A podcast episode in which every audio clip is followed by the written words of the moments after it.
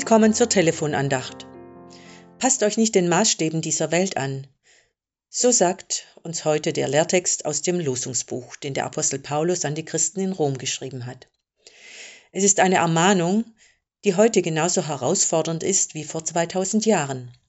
Ganz besonders in Bezug zum Losungsvers. Der stammt aus dem Kampf zwischen David und Goliath und steht im ersten Samuelbuch. Da sagt David zu Goliath, Du kommst zu mir mit Schwert, Spieß und Sichelschwert. Ich aber komme zu dir im Namen des Herrn Zebaoth. Was tun und wie sich wehren?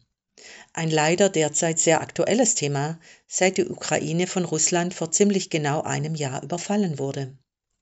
Seither rollen die Panzer, krachen Bomben in Wohnhäuser, zerstören Raketen die Infrastruktur.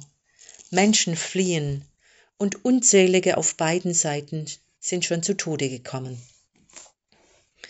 Was mich besonders schmerzt, ist die Tatsache, dass dieser Krieg von einem Geistlichen mit angestiftet wurde, nämlich vom russisch-orthodoxen Patriarchen Kyrill. Es geht um Macht, es geht um Land und um den Zugang zur See, es geht um Einfluss, Geld und Ehre. Alles Maßstäbe der Welt, die auch auf sehr weltliche Weise eingefordert werden, nämlich mit Waffengewalt. Und es ist klar, dass sich ein souveräner Staat wie die Ukraine das sich nicht einfach gefallen lässt, sondern sich wehrt. Es ist auch ein bisschen wie David gegen Goliath. Doch seither haben die Waffen das Sagen. Es ist wie ein Strudel, dessen Sog man sich kaum entziehen kann. Gäbe es denn keine Alternative? So fragen sich seither viele Christinnen und Christen und auch andere friedensbewegte Menschen, denen das Herz blutet, wenn sie sehen, welche Summen derzeit in die Rüstungsindustrie fließen, auch in unserem Land. Natürlich hat die Ukraine ein Recht, sich zu verteidigen und zu wehren. Doch diese beiden Bibeltexte für heute lassen mich auch innehalten und fragen, was wäre denn im Sinne Gottes? Mit welchen Maßstäben misst er?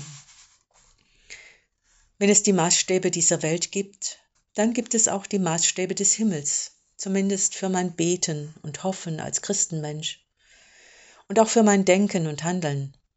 Mag sein, dass die Latte von Sanftmütigkeit, Feindesliebe und Gewaltverzicht hochhängt, gar zu hoch. Aber nicht ich habe sie hochgehängt, sondern ein anderer, Jesus.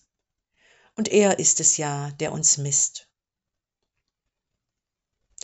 Zum Schluss möchte ich Ihnen einen feinen Verreim von Matthias Claudius aus seinem Gedicht zu Goliath dem Langen und David dem Kleinen nicht vorenthalten.